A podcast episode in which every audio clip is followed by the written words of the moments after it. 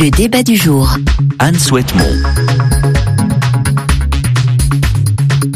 Bonsoir à tous, ravi de vous retrouver. Au menu euh, du débat de ce soir, un bras de fer. Un bras de fer entre d'un côté la France de François Hollande qui veut relancer la croissance, c'est le grand objectif, et puis de l'autre euh, l'Europe des 28, sa commission qui veulent réduire les déficits. Objet de ce bras de fer, le budget 2015 de la France, actuellement en débat à l'Assemblée et au Sénat. Le texte est surtout sous le feu des critiques euh, de la Commission européenne qui doit aussi le valider. Alors fin octobre, Paris échappe à un avis négatif de cette même commission en présentant in extremis des ajustements, dit la France, pour un montant euh, de 3,6 milliards d'euros. Bruxelles valide, mais le dernier acte se joue euh, ces jours-ci. C'est pour ça qu'on en parle. La commission doit se prononcer sur la trajectoire euh, des finances publiques de la France d'ici 2017 sur ces réformes structurelles. Juste quelques chiffres pour poser le débat. Bruxelles table en 2015 sur un déficit français dépassant les 4,5%. On est donc bien loin des fameux 3% fixés par le pacte de stabilité. La France a-t-elle perdu sa souveraineté? Est-elle soumise au joug de la Commission? Est-ce nouveau? C'est le débat de ce soir. Et pour en parler, et pour en parler, nous avons euh, deux invités. À mes côtés en studio, Marie-France Bechtel, bonsoir. Bonsoir. Euh, vous êtes députée de l'Aisne, première vice-présidente euh, du mouvement républicain et citoyen, le MRC. Vous êtes proche de Jean-Pierre Chevènement. Et puis, nous devrions être en ligne à Bruxelles avec Jean Arthuis. Bonsoir. Bonsoir. Vous êtes député européen, président de la commission des budgets, vice-président de l'UDI jusqu'il y a encore quelques jours. Est-ce que vous l'êtes toujours ou pas? J'ai pas réussi à vérifier.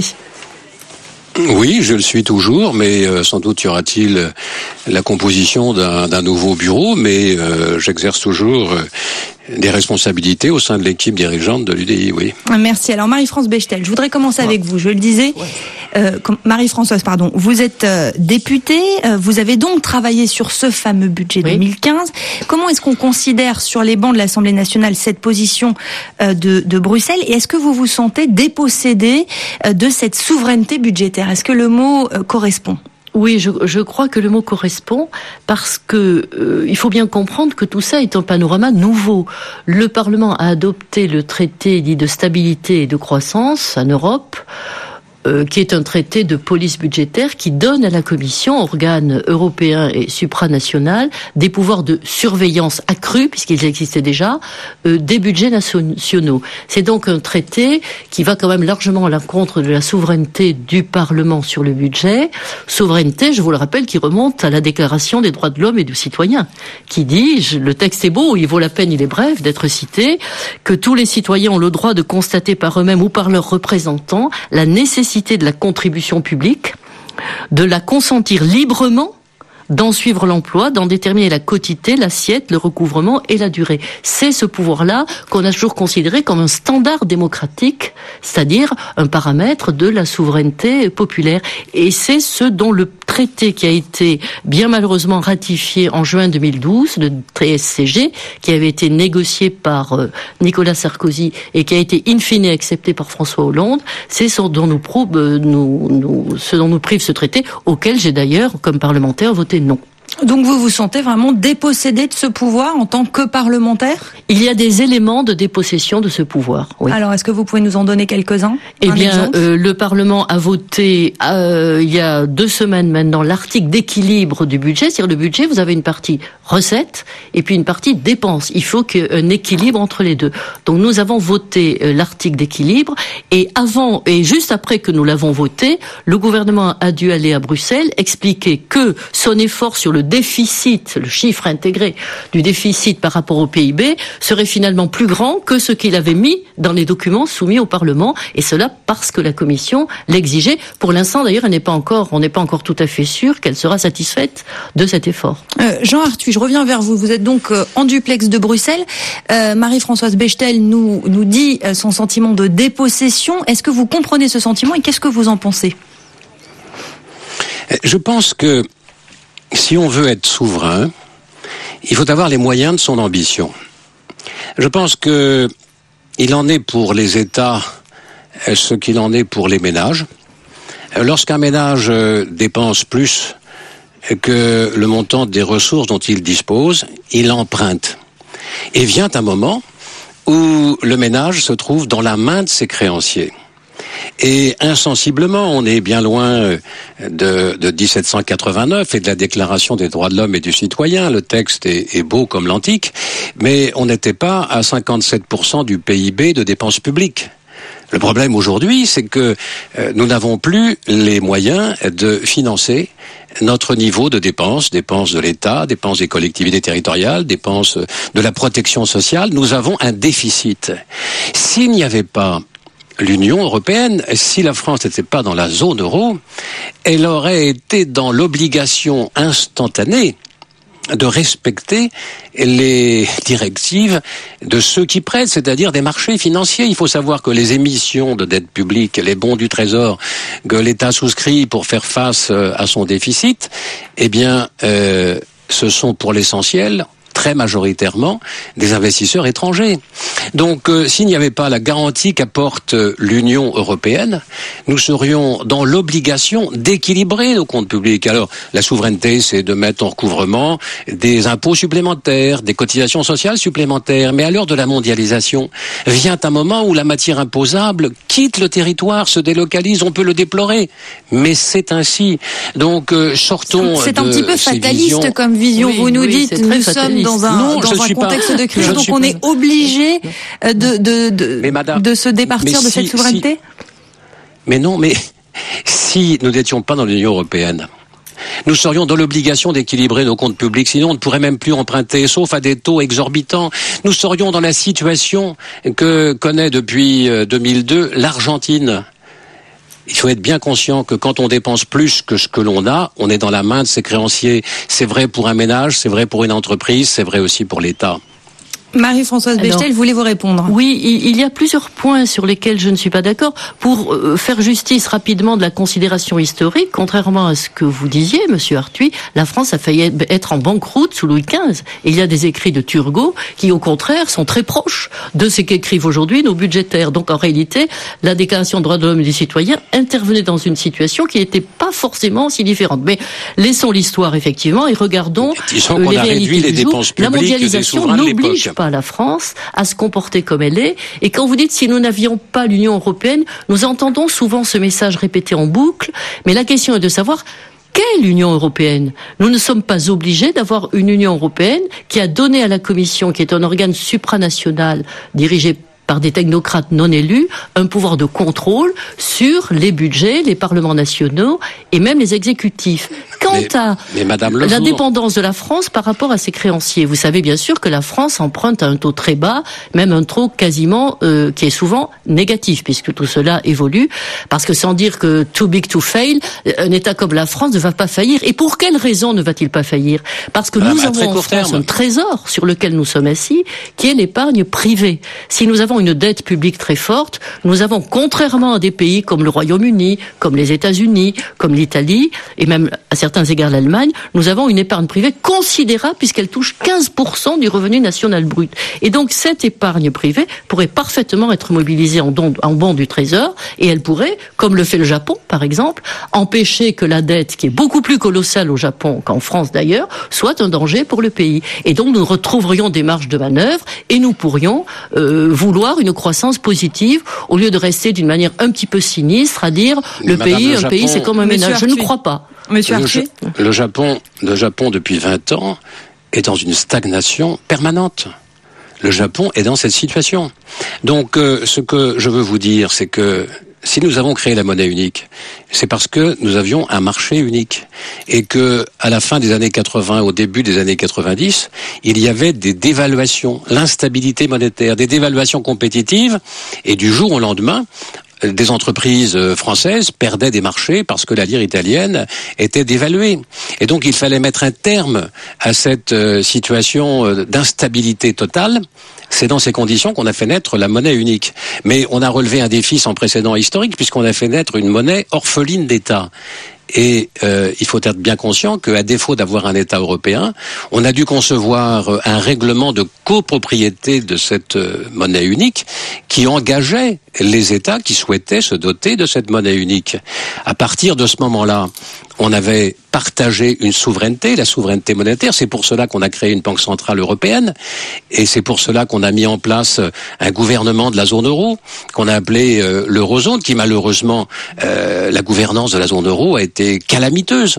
On a laissé faire parce que l'euro avait fini par anesthésier tout le monde, aussi bien les marchés financiers euh, que, que, que les agences de notation. Mais monsieur et donc les États ont fait un peu n'importe quoi à ce moment-là. Est-ce que est-ce qu'on peut Et on vraiment laissait filer les déficits publics. Est-ce qu'on peut vraiment parler de souveraineté budgétaire européenne Puisque là, on le voit dans le cas de la France, il y a eu des allées euh, et venues. Finalement, euh, la Commission a accepté le budget qui a été présenté, même si, euh, encore une fois, on attend un avis euh, définitif qui doit arriver dans les dans les jours euh, dans les jours qui viennent. Euh, il y a la possibilité d'une sanction, en tout cas dans les textes, mais manifestement, euh, que Bruxelles n'a jamais décidé de s'en servir savez, et ne s'en servira pas. Alors, est-ce qu'on peut parler de cette souveraineté comme d'une souveraineté La première, réelle? La première, euh, la première sanction, c'est la perte d'influence.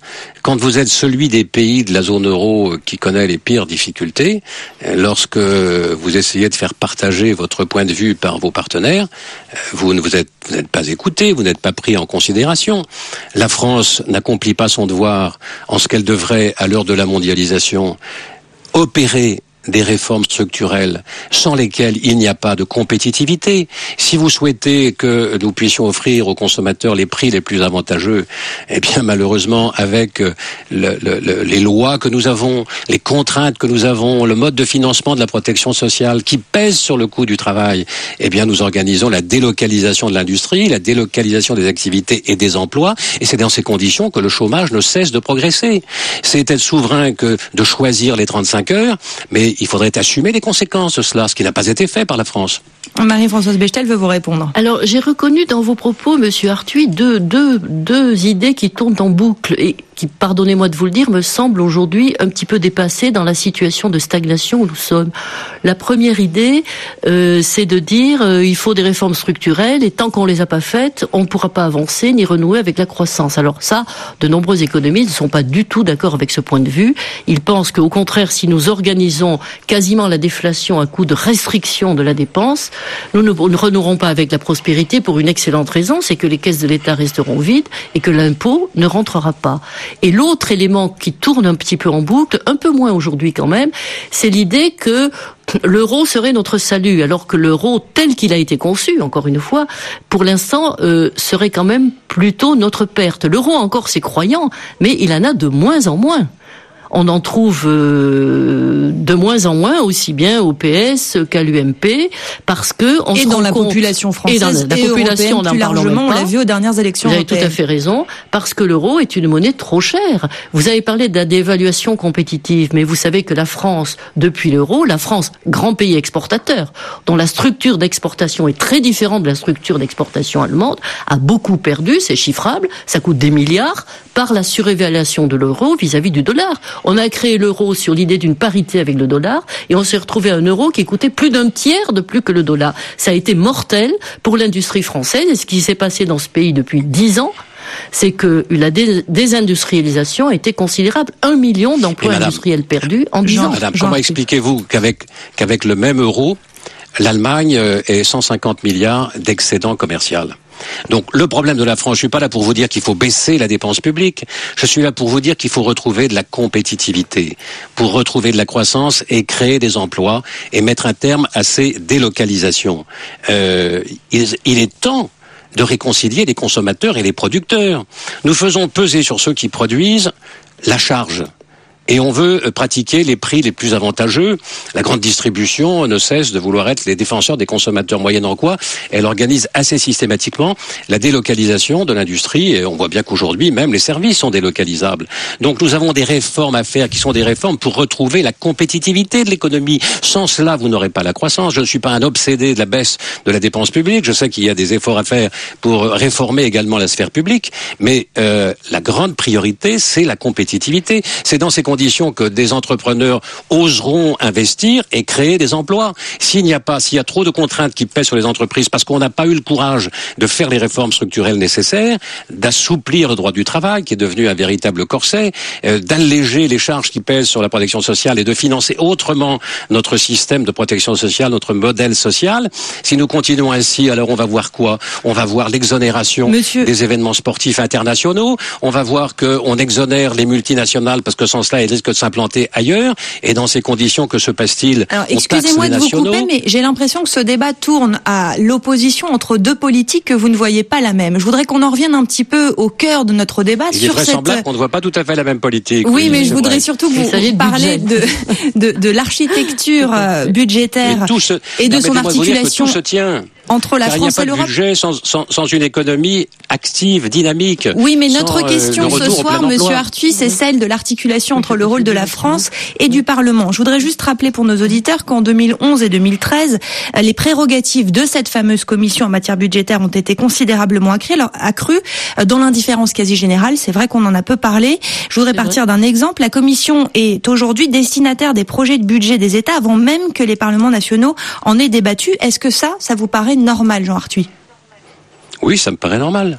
Ça me paraît normal parce que nous partageons une souveraineté parce que nous nous sommes engagés les uns et les autres à tenir nos comptes publics raisonnablement, à nous comporter comme des ménages qui ont le souci de rester indépendants parce qu'ils équilibrent leurs recettes et les dépenses. Mais que s'est-il passé? On s'est laissé aller à un accroissement des déficits. Et ce que je veux vous dire, c'est que, enfin, ce que je veux vous dire d'abord, c'est que la souveraineté est partagée au plan budgétaire, puisque nous avons partagé une souveraineté monétaire. Et que quand on partage une souveraineté, il faut mettre en place une gouvernance appropriée, ce que nous n'avons pas fait. Il faudrait qu'il y ait la souveraineté est partagée. Elle n'est pas passée à Bruxelles en matière budgétaire. Elle est partagée entre la France et Bruxelles. Absolument, absolument. Et la France exerce avec ses partenaires européens le contrôle de cette souveraineté et, et, l'effectivité de cette souveraineté. Mais il y a des règles communes. Dès lors qu'on est dans, dans, une communauté, on a des devoirs communs.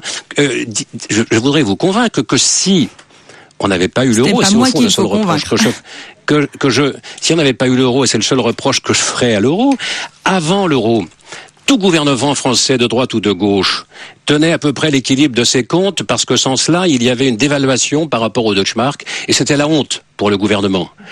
À partir du moment où on a eu l'euro, on a laissé filer les Allemands pour des motifs de réforme structurelle, la France pour des motifs de commodité. Donc c'est eh l'euro qui euh... engendre cette nécessité de donner plus de souveraineté à Bruxelles, si j'ai bien compris. Marie-Françoise Bechtel, vous vouliez réagir Je crois que la dévaluation ne doit pas appeler une critique fétichiste. La Grande-Bretagne, le Royaume-Uni euh, dévalue euh, d'une manière parfaitement, euh, parfaitement franche et directe lorsqu'il en a besoin, et c'est ainsi qu'il re redonne aussi de la compétitivité. Ça a toujours été vrai dans toutes les économies oui, mais enfin, mondiales. Madame, mais je voudrais revenir sur l'idée de souveraineté si vous voulez troquer le régime Juridique, social, attendez, attendez, pas en même temps, s'il vous plaît. Juridiquement et institutionnellement, la notion de souveraineté partagée n'a pas beaucoup de sens parce qu'on est souverain ou on n'est pas souverain. Alors deux de choses l'une. Ou les ministres de l'économie, de l'écogroupe ou de la zone euro, ou les ministres des finances en tout cas de la zone euro se réunissent et décident entre eux de mener des politiques communes, ça serait à la rigueur une voie appropriée. Mais ce n'est pas ce qu'ils font. Contrairement d'ailleurs à ce qu'ont prévu les traités,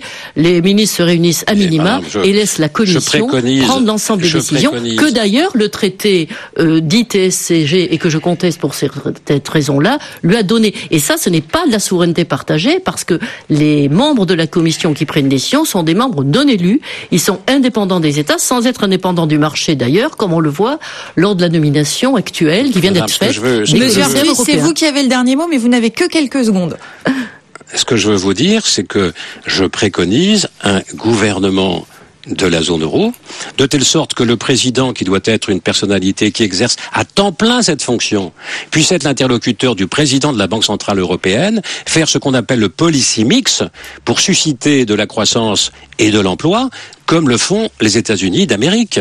Je préconise qu'il y ait euh, cette fédéralisation en quelque sorte, et Vous je préconise aussi qu'il y ait une surveillance. transfert de souveraineté. Ça si peut se faire bien. par un je dialogue pense, des États. je pense qu'il faut aller jusqu'au bout. Prenez le numérique, par exemple. L'Europe et la France sont devenus une colonie pour des groupes comme Google, comme Amazon, Merci. comme Netflix et quelques autres. Merci beaucoup, Monsieur Arthuis. Je rappelle donc que vous étiez en direct de Bruxelles. Je remercie les gens qui ont permis à cette connexion euh, de se faire. Merci également euh, à à vous, Marie-Françoise Bechtel, députée de l'Aisne. À bientôt.